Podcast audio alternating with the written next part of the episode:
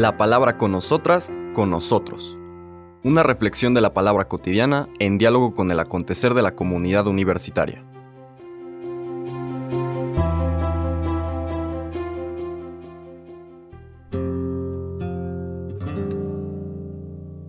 Hola, buenos días. Bienvenidas, bienvenidos a la palabra con nosotras, con nosotros. Llegamos al final de nuestra semana. Hoy viernes 15 de julio eh, seguimos nuestro recorrido del Evangelio de San Mateo. Ya estamos en el capítulo 12, vamos a escuchar los versículos del 1 al 8. Verán ustedes que aunque parece que vamos a entrar a un nuevo tema, pues están entretejidos, están concatenados, como cuando estudiamos en la escuela o en la universidad alguna temática y vamos pasando por unidades, una sirve de sustento para lo que vamos a aprender en la siguiente. Lo mismo pasa aquí. Vamos a ver un conflicto que era algo común en la vida del Señor Jesús, tan común que terminó desembocando en el conflicto que le costó la vida, cuando las autoridades religiosas y civiles de la época creen que destruyéndolo, un ejercicio del poder, que es lo que ellos saben manejar, y sin darse cuenta de que en el fondo están siendo manejados por esa inseguridad que les lleva a la búsqueda eh, compulsiva del poder, cuando estas personas creen que destruyendo a Jesús con poder van a destruir su mensaje. Y sabemos que el milagro de la resurrección sigue operando en nosotros y nosotras. Pero de eso se trata la lectura de hoy.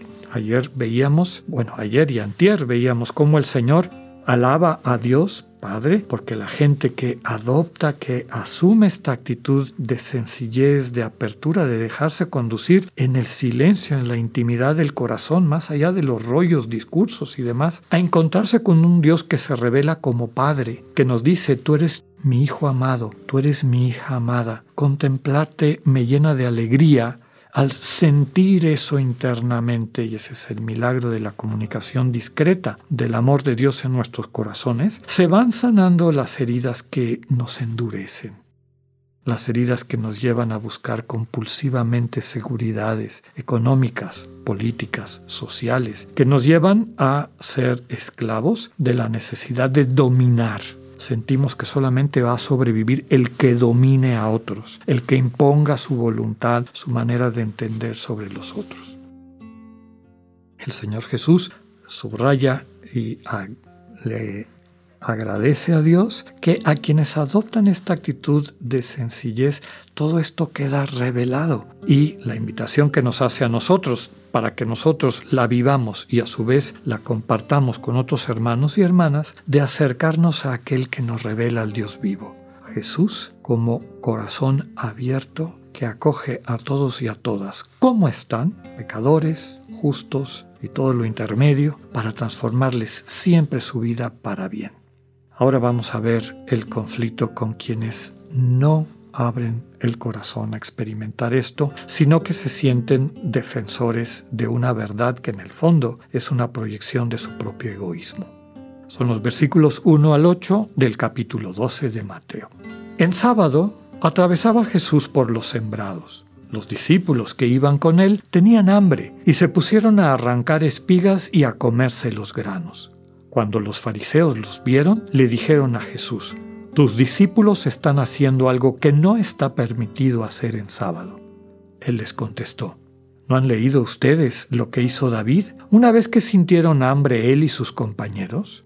¿No recuerdan cómo entraron en la casa de Dios y comieron los panes sagrados, de los cuales ni él ni sus compañeros podían comer, sino tan solo los sacerdotes?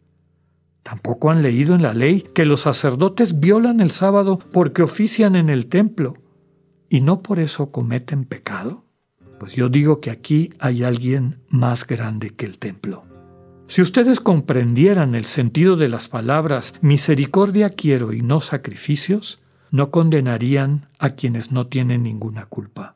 Por lo demás, el Hijo del Hombre también es dueño del sábado. Palabra del Señor. Pues aquí vemos un concreto de un conflicto, de lo que hemos estado recorriendo durante toda la semana, ¿no? Desde lunes con esta comparación de la gente que con alegría acogió el mensaje de los discípulos enviados por Jesús en la misión de compartir la buena noticia y estas ciudades de corazón duro, eh, Corosaín, Betsaida, Cafarnaum, endurecidos. ¿no? El contraste entre los sencillos, te bendigo Padre, porque estos sencillos catan la sabiduría y los que se creen sabios y justos, pues en el fondo su ciencia no tiene ningún sentido ni sustento. No es realmente sabiduría. La invitación a asumir el yugo de la libertad que nos capacita para amar y que el que nos enseña que en el fondo lo que al inicio parece yugo, en el fondo es descanso, es descubrir la verdadera vida, el sentido de nuestra existencia, por qué estoy en este mundo.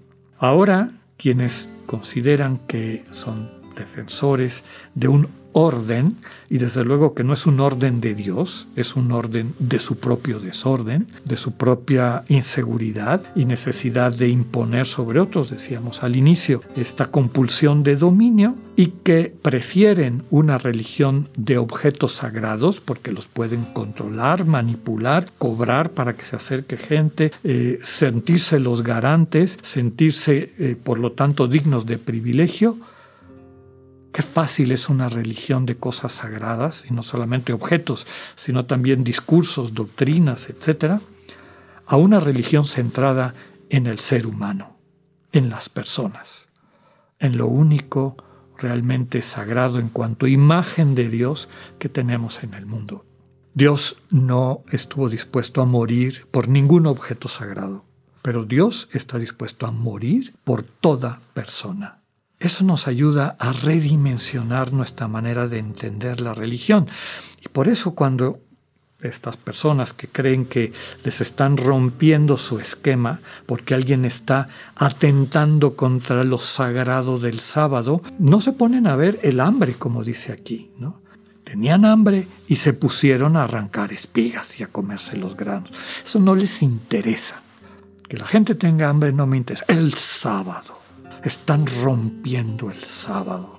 Y entonces el Señor les va dando ejemplos en los cuales se subraya que aquí lo importante es la persona. En el caso de los este, de David y de sus seguidores, el mismo David cuando tuvo, tuvieron hambre les dio los panes para que los comieran, panes que de acuerdo a tradición, a la devoción del pueblo de Israel eran exclusivos porque estaban consagrados a Dios para que lo comieran solamente los sacerdotes. Pero aquí hay algo más importante que eso. Hay un hermano que tiene hambre.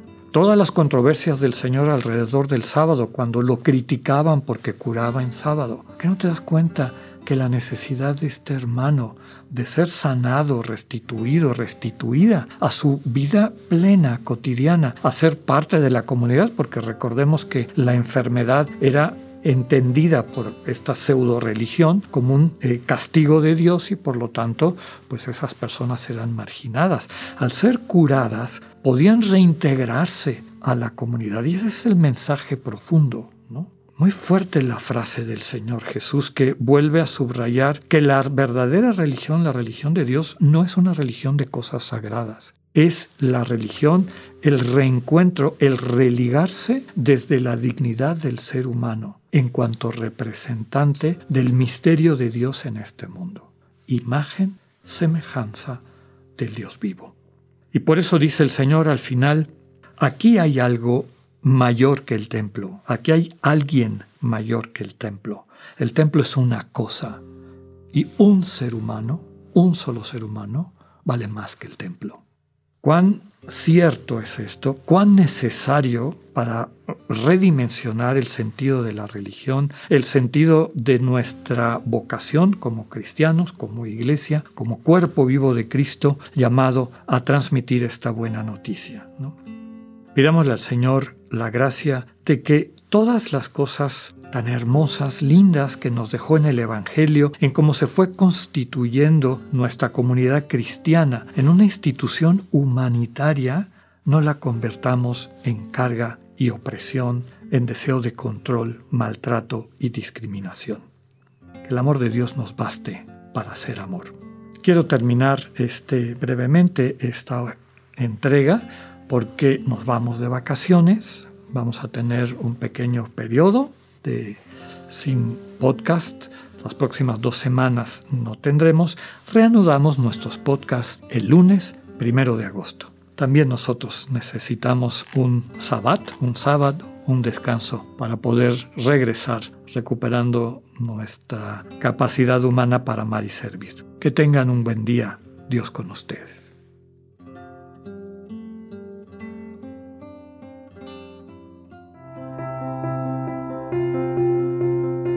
Acabamos de escuchar el mensaje del Padre Alexander Satirka. Escúchalo de lunes a viernes a las 8.45 de la mañana por radiveroleón.com o a través de nuestra app gratuita para iOS y Android. Radivero León, no todo está dicho.